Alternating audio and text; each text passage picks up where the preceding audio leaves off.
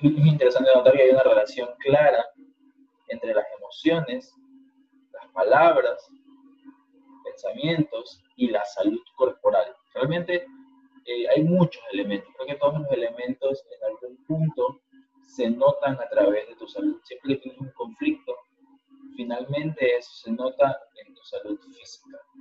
Y todas estas clases pues están pensadas en un poco ayudarte a resolver esos conflictos. ¿De qué vamos a hablar hoy? Hoy vamos a hablar acerca de cómo la percepción o la forma en la que nosotros vemos el mundo afecta eh, esta sensación de salud que puedo tener. Porque hay algo que es importante tener en cuenta. Nosotros prácticamente, eh, nosotros entramos en contacto solo con una pequeña porción de la realidad completa. ¿okay? Eh, para ponerlo en términos simples, nosotros, por ejemplo, solo vemos un cierto rango de, ondas, lo que llamamos colores, amarillo, azul, rojo, etcétera, etcétera.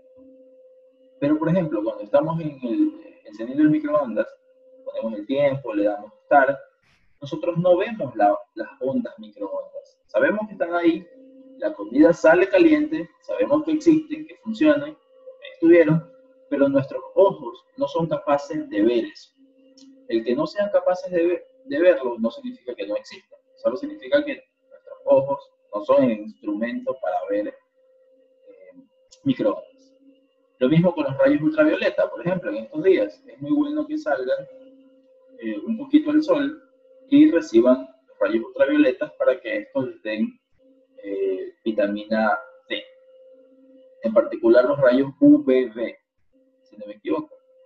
Ahora, nosotros no somos capaces de ver los rayos, sentimos el calor, vemos la luz amarilla del sol, pero somos incapaces de exactamente ver estos rayos ultravioletas significa que no existan, simplemente nosotros no tenemos instrumento visual para percibirlo. En los animales, por ejemplo, está el tema de las ballenas y el tema de los delfines. Estos animales que se comunican por sonidos, tienen un sistema de colocalización bastante interesante. Nosotros tenemos, necesitamos el WhatsApp, escribirle a alguien, mira, aquí te mando mi localización, incluso estando ahí, aquí estoy usándote la mano para que puedas ver, porque si no, no, somos capaces de, encontrarnos, ¿no? Entonces, em, los, los, animales marinos, por ejemplo, tienen un buen sistema de radar, de, de ubicarse a través de sonidos.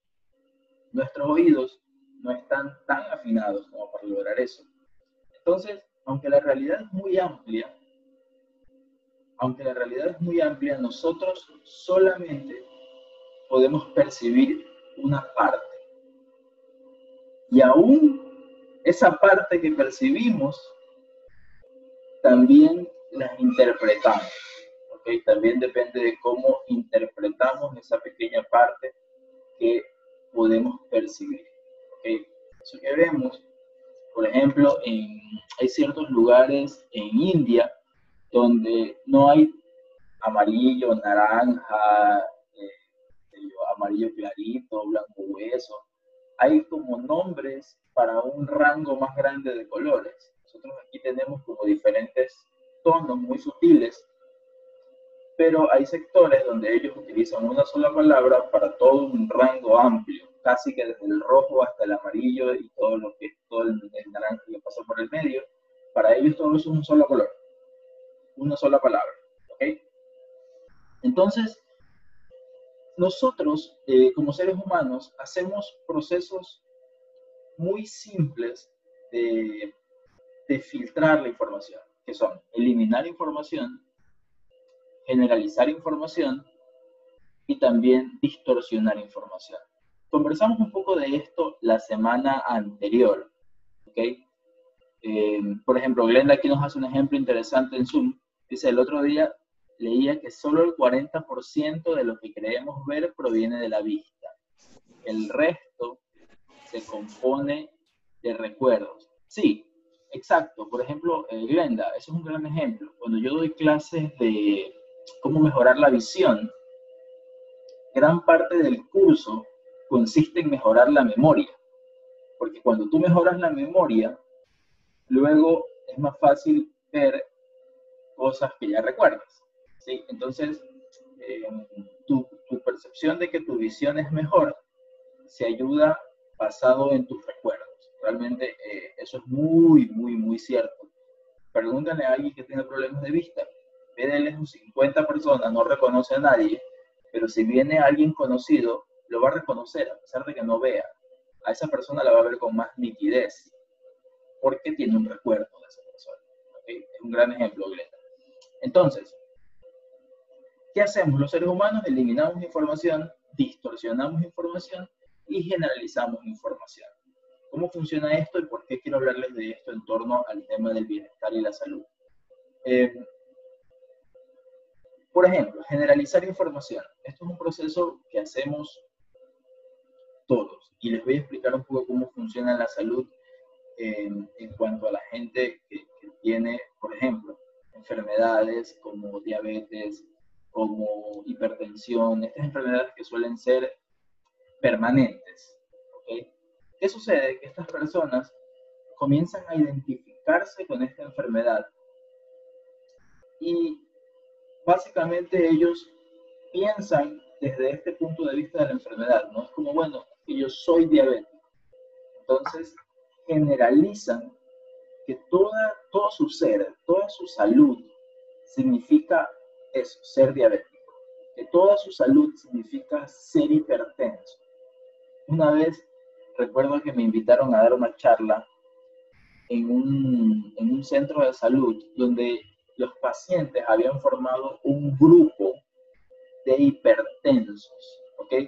Y es interesante porque es una palabra muy genial como está armada, ¿no? No, no, es el grupo de los hiper relajados, no es el grupo de los hiper sanos, es el grupo de los hipertensos. No sé si alguna vez lo habían pensado, pero estas palabras tienen mucho, mucho significado. ¿no? Entonces, recuerdo que fui a trabajar con este grupo y, yo les preguntaba, no, bueno, ustedes, eh, ¿cómo así? ¿Cómo funciona esto? Y sí, bueno, aquí nos reunimos todos porque todos somos hipertensos. Y yo trato de desmenuzar las palabras, de escucharla cada una por separado. Yo, pensaba dentro de mí, qué feo decir, aquí nos reunimos, por ejemplo, imagínense que, que, yo les diga, vamos a armar un grupo que se llame los hiperamargados. No, no, nadie va a querer unirse al grupo de los hiperamargados, porque es feo, simplemente suena horrible. Entonces, este grupo es el grupo de los hipertensos. Hipertensos es como estar muy, muy, muy tenso.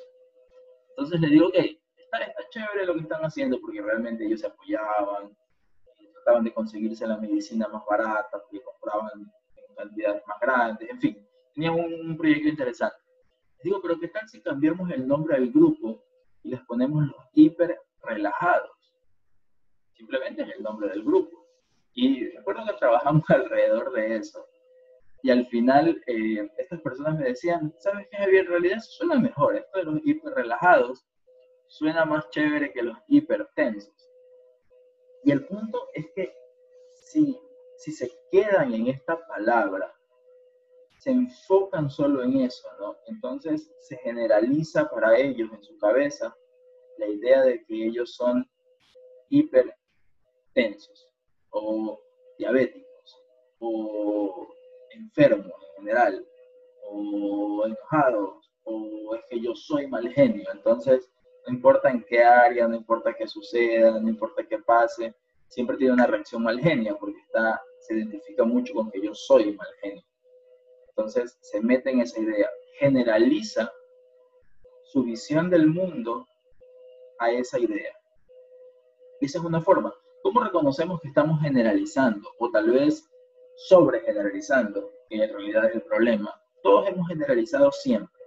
Eh, si, por ejemplo, cuando aprendí a escribir, aprendí a escribir la A, me enseñaron cómo sonaba la A, lo he usado siempre, está generalizado, ya sé cómo funciona, estamos todos de acuerdo en que funciona así esa letra, y es efectivo, funciona bien también puedo generalizar ideas. Yo tengo en mi mente generalizadas las ideas de que la salud siempre mejora. No importa qué suceda, eh, para mí siempre el ser humano retorna otra vez hacia un equilibrio de salud. es una idea que algunas personas dicen que es cierta, otros dicen que no, pero para mí esa es mi generalización, esa es mi realidad. Y trato de mantenerla firme. Entonces, las generalizaciones no son buenas o malas, depende de cómo yo las uso. Reconocemos las generalizaciones porque no dejamos espacio para nada más. Casi siempre involucran todo el mundo, siempre eh, para todos, como que siempre es igual. Eso es una generalización. Piensen un momento qué generalizaciones tienen ustedes, qué generalizaciones hacen de, por ejemplo, de su propia salud. Yo, yo, recuerdo que, bueno, tal vez me pasa, lo, lo, veo en sesiones y todo, hay gente que me dice, no, es que yo siempre me enfermo. Eso es una generalización, siempre me enfermo. Yo tenía un amigo, tengo un amigo todavía, pero cuando yo empecé a aprender estas cosas, él me acuerdo que me decía, no, yo tengo muy buena salud, pero siempre me enfermo cada año en marzo. Y, y, recuerdo que yo le decía, bueno, pero ¿qué tal si intentas por ejemplo, este año no enfermarte en marzo, sino extenderlo hasta mayo, junio, atrasarlo un poquito. Sonaba gracioso, pero él el siguiente año, me, acuerdo tanto que me decía un amigo cercano, así que fácil recordar eso. Eh, él me decía, eh, oye, cuando llegó marzo me acordé de lo que estábamos conversando. Y yo digo, bueno, ¿y qué pasa si no me enfermo ahora?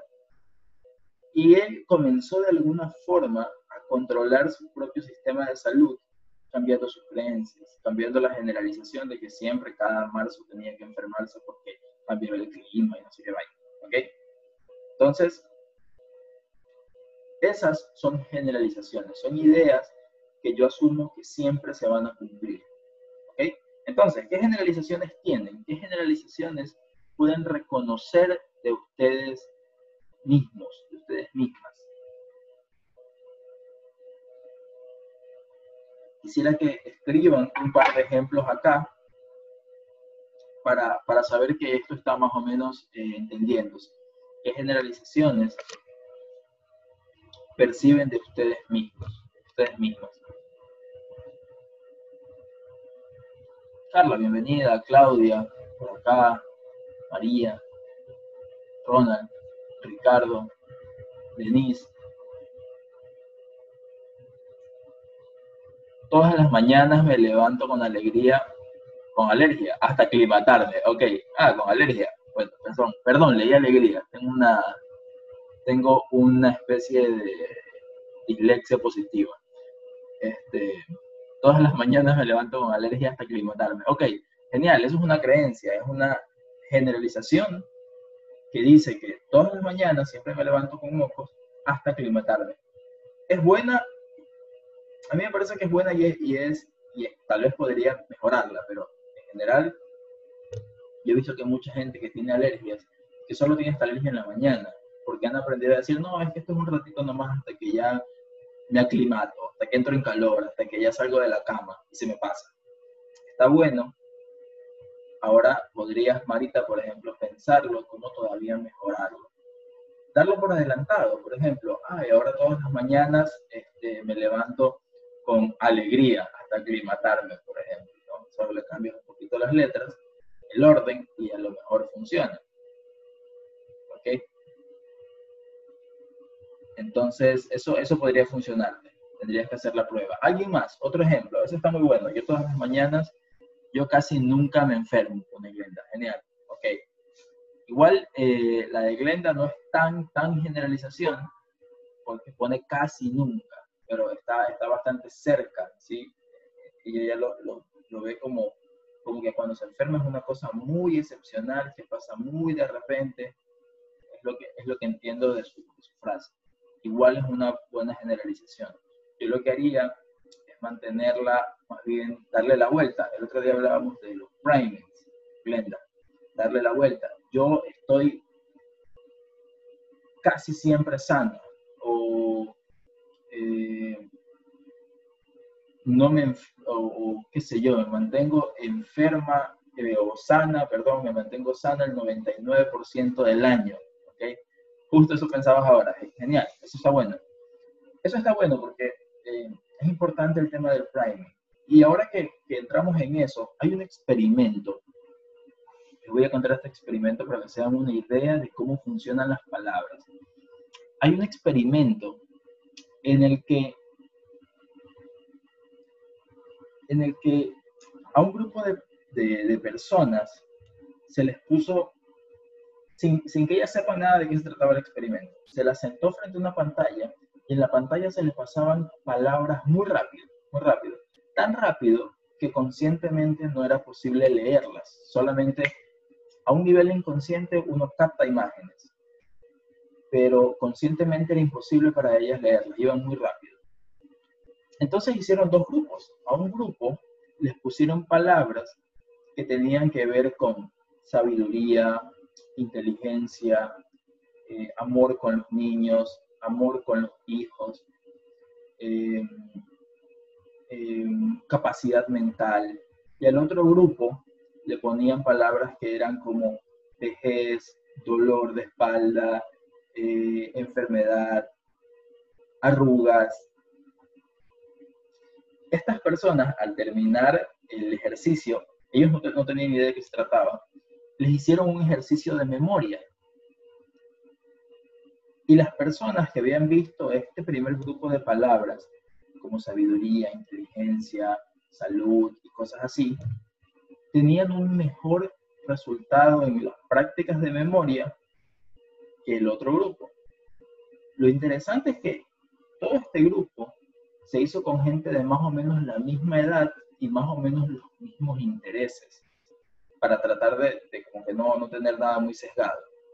Entonces, simplemente mirar palabras, mirar palabras incluso inconscientemente, o sea, solo pasarlas, pasarlas pero que su cerebro las alcanzaba a captar, causaba un efecto en ellos, causaba un efecto físico, un efecto en sus capacidades. Eran, eran capaces de obtener mejor memoria o tener peor memoria, simplemente por haber visto unas cuantas palabras. Entonces, esto, yo recordaba este experimento en estos días y pensaba, ¿qué tipo de información estamos viendo todos los días en las redes sociales, por ejemplo? ¿Qué tipo de información estás permitiéndote recibir. Y me ha dado mucho gusto. Tengo amigos, y aquí también pasó en mi casa, eh, amigos que, que, creen que han tenido COVID por, por, los síntomas, que no tienen el olfato, que pierden un poco el sentido del, del gusto cosas así. Y una de las cosas que ellos me dicen es, ¿sabes qué, Javier? Decidí dejar de ver redes sociales. Decidí dejar de ver noticias, de ver cuántos muertos, de ver cuántos contagiados, de ver no estoy viendo nada de eso. Solo estoy esperando a que me avisen que esta vaina se acabó. ¿Ok? ¿Por qué? Porque naturalmente, inconscientemente, uno sabe que eso sí que afecta.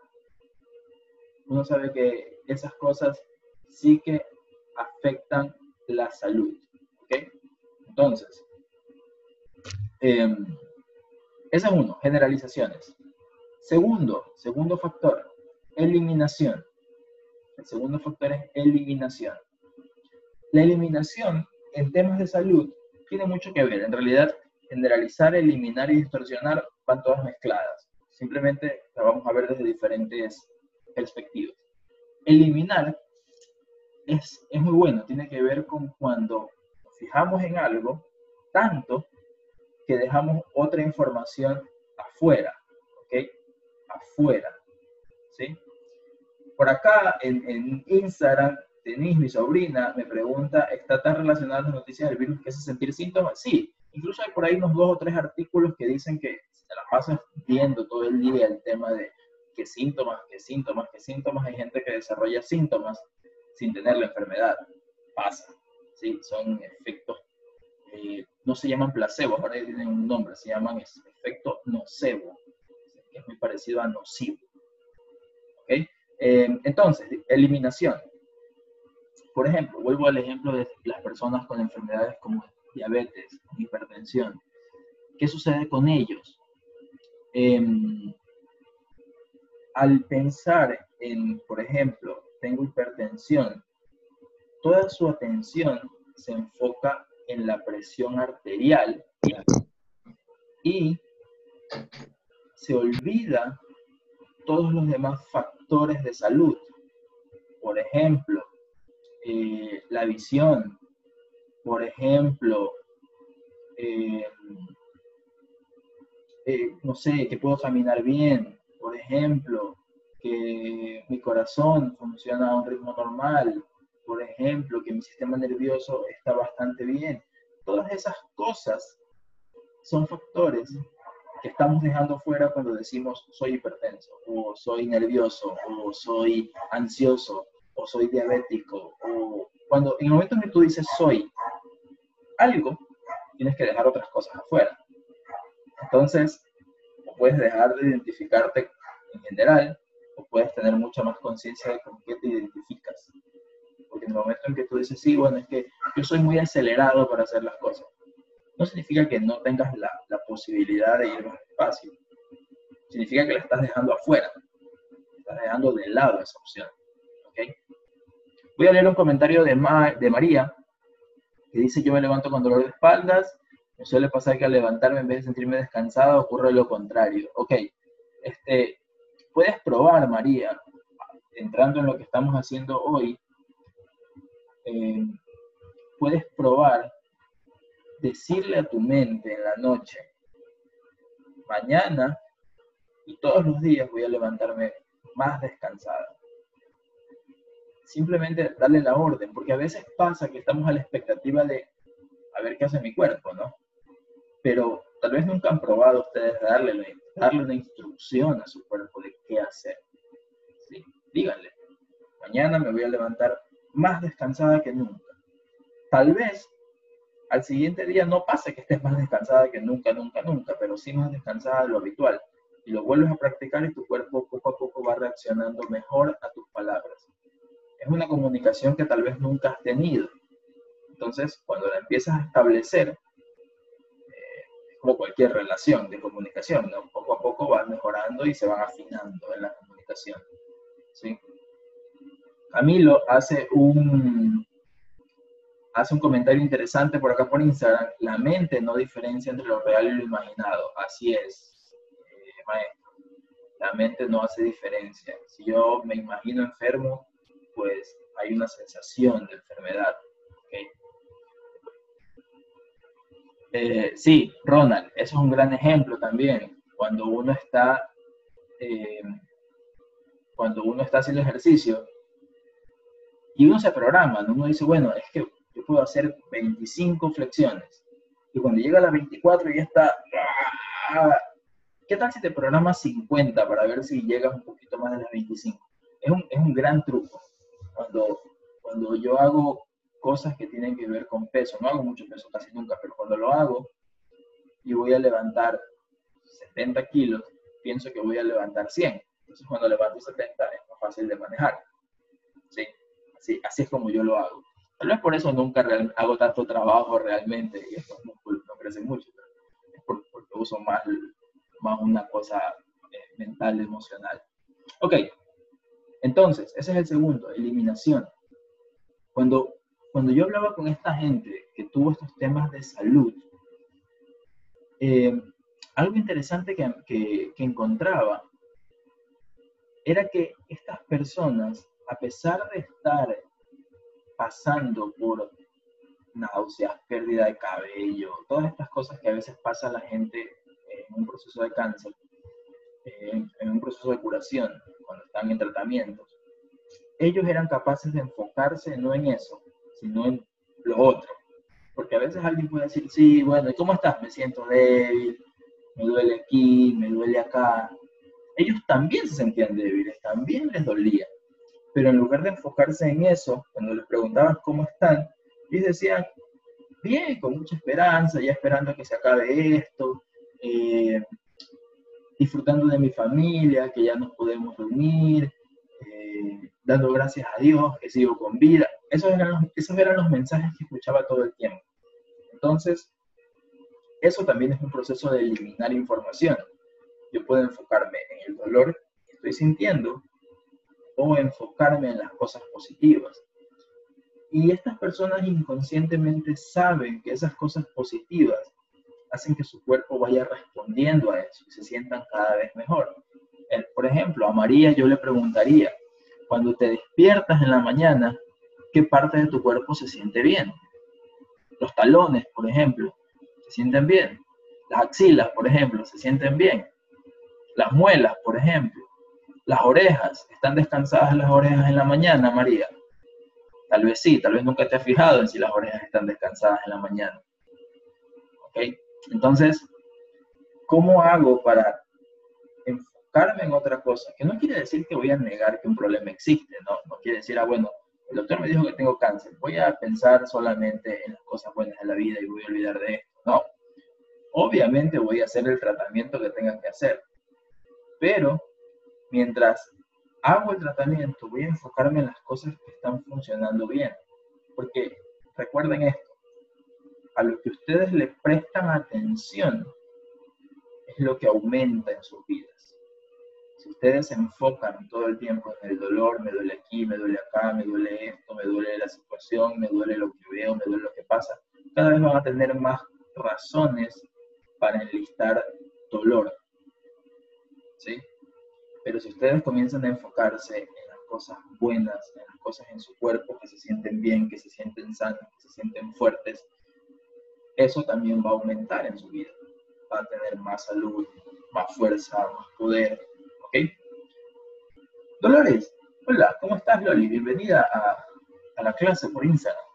Ok, por acá Ronald nos deja un mensaje interesante. Incluso no estando sano, conversar con una persona que esté pasando por dificultades médicas crónicas y escucharlos, que ellos se mantienen positivos, exacto, y, tienen un enfoque positivo de bienestar, esa interacción a uno lo afecta positivamente, por supuesto que sí. Es lo que estaba hablando ahora del experimento. Piensen en sus conversaciones de todos los días. ¿Cuáles son las palabras que resaltan en sus conversaciones de todos los días? Deuda, pobreza, enfermedad, muerte. Eso es lo que van a tener las palabras que resaltan en sus conversaciones de todos los días son salud, riqueza, bienestar, abundancia, gratitud. Eso es lo que van a tener, eso es lo que va a subir. Y no es una cosa metafísica. Es tan simple como que su cerebro se orienta para buscar eso y traerlo más a sus vidas. Hasta aquí alguna pregunta. Quisiera eh, que piensen ahora en unos ejemplos de eliminación. ¿Qué, información, piensen en esta pregunta, ¿qué información han dejado afuera de su mente que es positiva y beneficiosa para ustedes? ¿Qué información han dejado fuera de su mente que es positiva y beneficiosa para ustedes? Se han enfocado tal vez mucho en los problemas y han dejado fuera de su mente todas cosas bonitas que tienen con su pareja, con su familia. Se han enfocado en lo que les falta y se han olvidado de todo lo que tienen. Piensen un poco eso. Y quisiera leer un par de comentarios.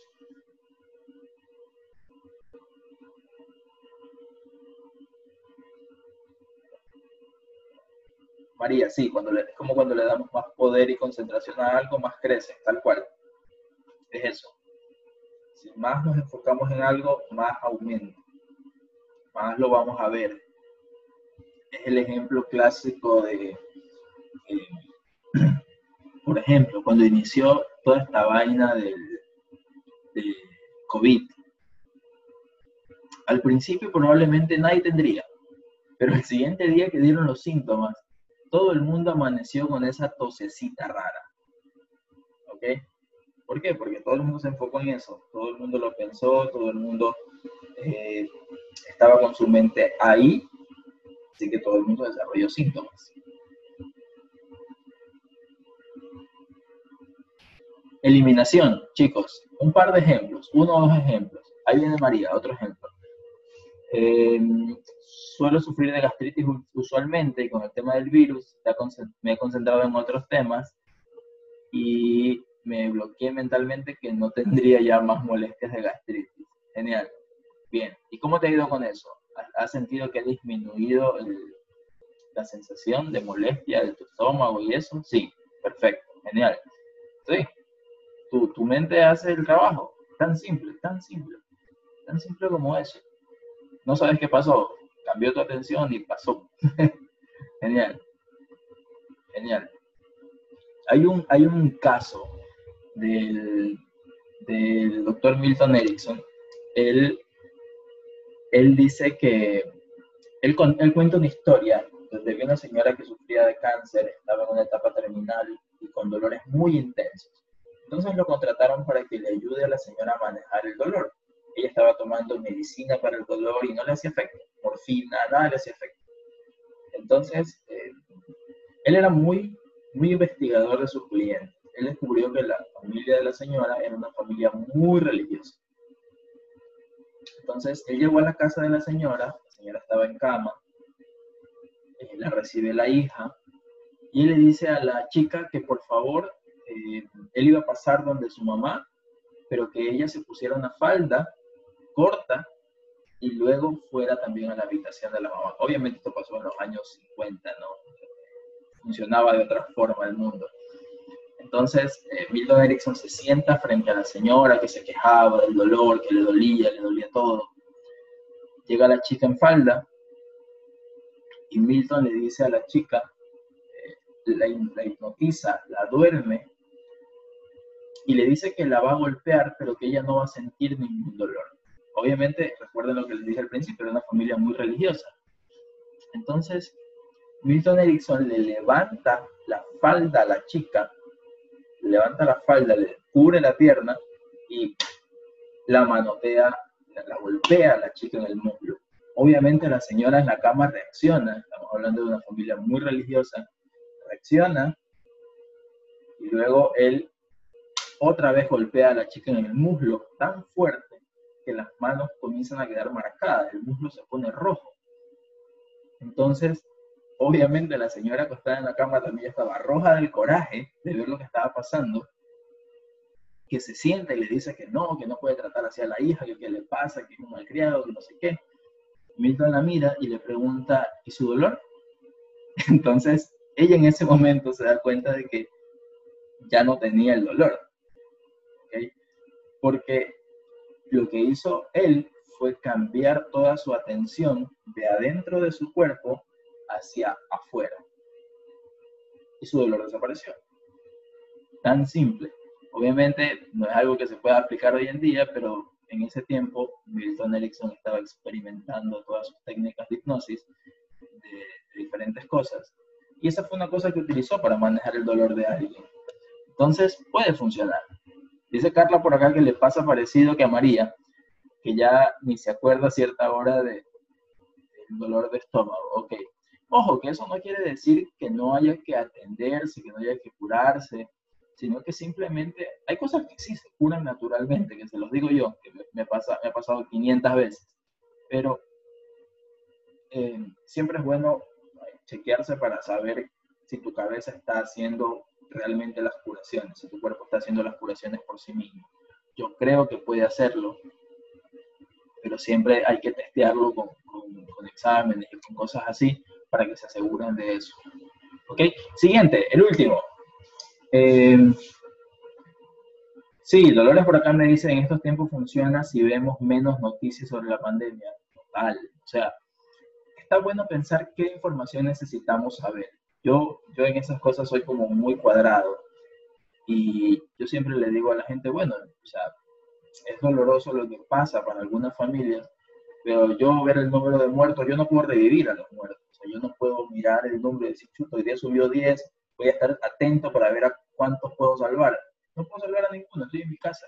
Es más eficiente y es más saludable que no me siente a ver esas noticias, que no me siente a ver cuántos infectados hay hoy, cuántos contagiados, cuántos no sé qué, la, la, la, la, la, la.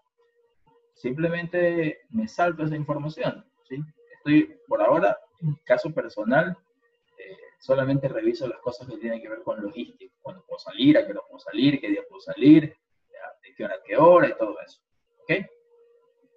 Porque eso ayuda mucho a no dejar entrar información que, disminuya la, salud. ¿Sí? Exacto, acá dice Carla, prefiero concentrarme en aprender cosas nuevas para ayudar a mis alumnos en este tiempo, tal cual, tal cual, tal cual. Hay tantas cosas que, pueden, que podemos hacer en lugar de mirar noticias. ¿Ok? Entonces, último, último punto. Ya vimos que podemos generalizar información, eliminar información, y la tercera es distorsionar información. ¿Ok? Voy a volver con el tema de salud. Por ejemplo, hay gente que distorsiona las cosas de forma súper negativa. Le duele la cabeza y dice, ya tengo un tumor en el cerebro. Real, real, chicos, real. Hay gente que es así. Hay gente que queja ese extremo. Entonces, obviamente, se estresa, les duele, no pueden levantarse. ¿sí? Hay gente que por ahí comió algo que le hizo daño, le duele el estómago y dice, chuta, ya tengo úlcera, colitis, inflamación del... Nunca se ha hecho un examen simplemente son como automédicos que, se inventan así enfermedades muy rápido, ¿no? por ahí leyeron en Google, uno pone en Google dolor de estómago y te dice que te vas a morir en cinco días. Eso es más o menos cómo funciona, cómo funciona Google. Entonces, eh, no es precisamente el dato más certero. Entonces, estas personas toman una información y le dan un significado completamente fuera de contexto. Eso es distorsionar. Yo tomo una información y les doy un significado completamente diferente. ¿sí? Por ejemplo, ahora en este tiempo, ¿qué significa para ti? ¿Qué significa para ti estar en casa? Para algunas personas significa encierro. Para otras personas significa tiempo libre para otras personas significa seguridad, porque afuera sé que me puedo contagiar, entonces estoy adentro, me siento bien. El hecho es el mismo, quedarse en la casa. Para algunas personas es disfrute, como dice Mariel, ¿sí?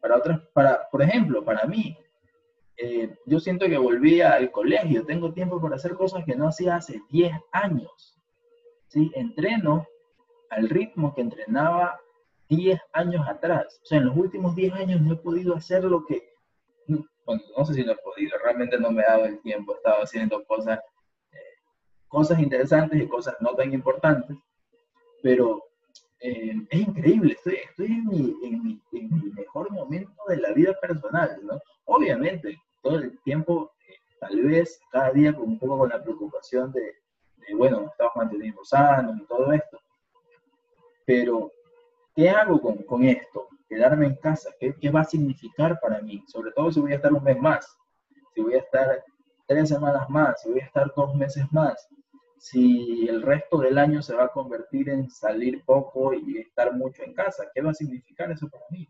¿Ok? Dice eh, Loli, una, una, alumna de un taller, alumna querida de un taller, hay gente que dimensiona los síntomas y pueden ser persistentes si no te cambias el chip. Exacto.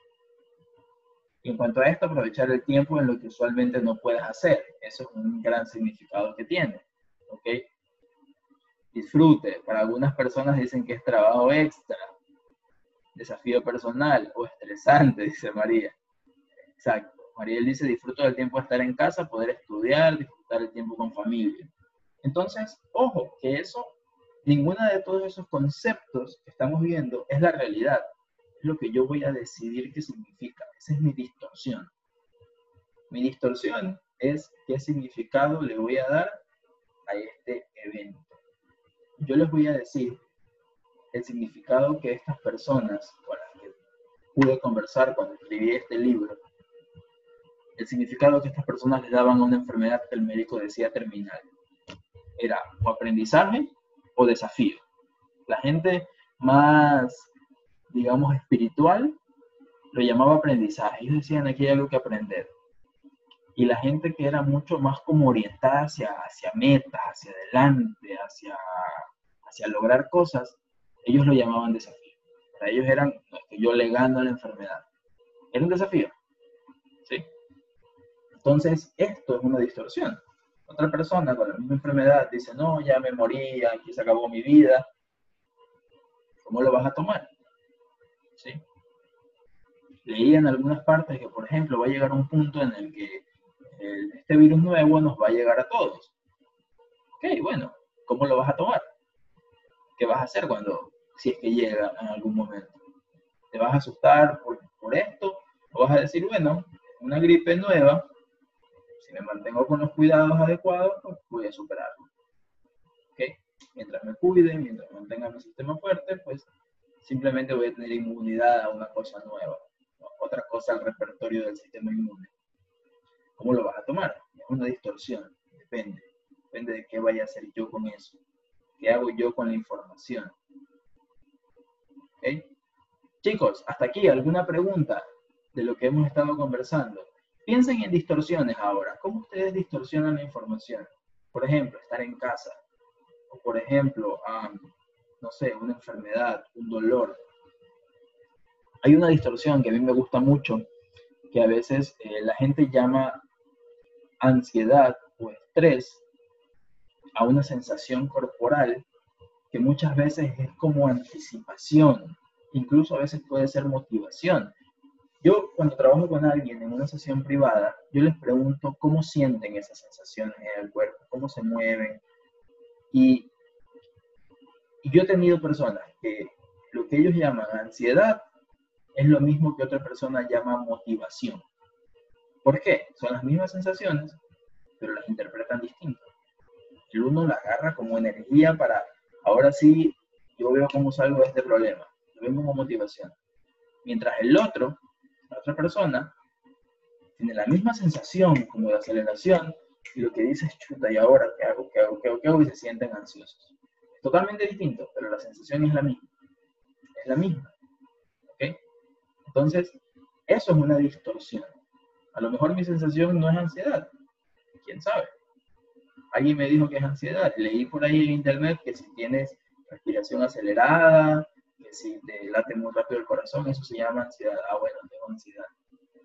Bueno, pregúntale a un deportista qué significa eso. No te va a decir que es ansiedad. Te va a decir otra cosa. Es anticipación, es motivación. Es cuando la energía está al máximo. Tiene un significado diferente. ¿Sí? Entonces, piensen en los eventos están teniendo ahora, piensen en cómo los distorsionan y cómo les gustaría distorsionarlos.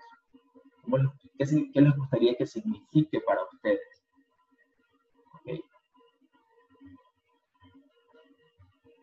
¿Qué piensan, por ejemplo, en estos días cuando, cuando le da gripe, tos? Ah, ya, es una gripe, me voy a curar cuidándome bien, o es el fin del mundo, hasta aquí llegué. ¿Cuál es la distorsión que están haciendo?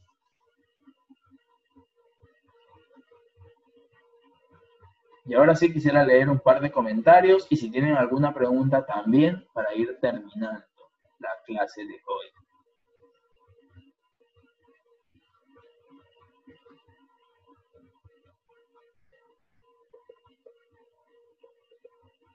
Bueno, si no hay preguntas, entonces vamos terminando.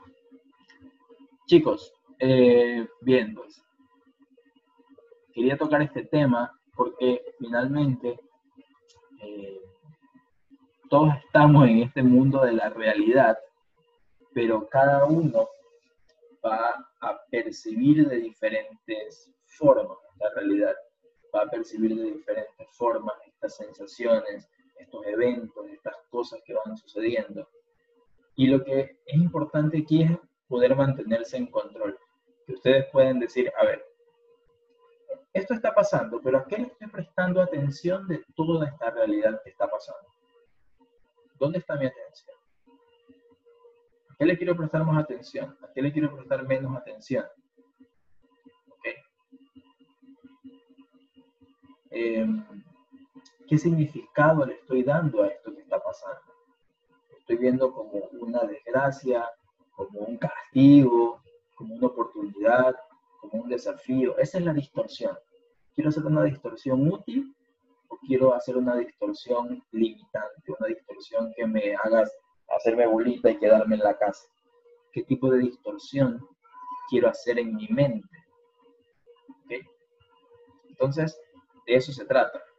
De estas herramientas se tratan de que uno se vuelva maestro de su propia mente, que pueda administrar su propia mente y, decidir tomar decisiones. Dice Loli por acá, es como cuando vas a rendir un examen y dices no lo voy a aprobar, tal cual. Todavía no lo das, todavía no sabes ni cuáles son las preguntas, pero de entrada dices no lo voy a aprobar. Yo en la universidad a veces hacía experimentos que no los recomiendo en absoluto, puede que no funcionen, ¿no? Iba sin estudiar en absoluto para nada, decía, bueno, ya voy a sacar 10. No, no me funcionó casi nunca. Un par de veces sí, pero no, no, no está tan verificado como para decir, úsenlo, ¿no? En absoluto, no lo uso. Pero eh, cuando estudiaba, eh, iba tan confiado, en cambio cuando estudiaba decía, no, esta vaina sí que va a funcionar. Y la mayoría de las veces funcionaba así. En el colegio ni se diga, todavía no conocía estas herramientas, pero lo utilizaba un montón. Y a veces en la universidad solo decía, bueno, de alguna forma esta vaina se soluciona. ¿Sí? Y pasaba, de alguna manera siempre se solucionaba, porque mi mente se enfocaba en que estaba tan abierta a ver una solución que cualquier cosa podía convertirse en una solución, ¿no? Entonces, eh, esos, esos son trucos eh, que, uno va aprendiendo en el camino. Muy bien, chicos, nos vemos el día de mañana, 5 de la tarde, hora ecuatoriana, 19 eh, horas, hora argentina, también 5 de la tarde, hora de Perú, y bueno, este, eso es todo por hoy. Muchas gracias por haberse conectado, Carlita, Claudia, Denise, Lenda, Mariel, Marita, Natalia, María, Ricardo. Muchas gracias, chicos. Saludos a Miguel también, Mariel. Saludos por acá al Instagram, Loli, sobrinita Denise, por ahí. Gracias, gracias. Eh, sí, Loli. Vamos a, vamos a intentar conectar algunas clases en Instagram. Cuando no hay invitados, podemos hacer algo en Instagram. Cuando hay invitados, solo Zoom. ¿Sí? Bueno, nos vemos el día de mañana. Chao, gracias.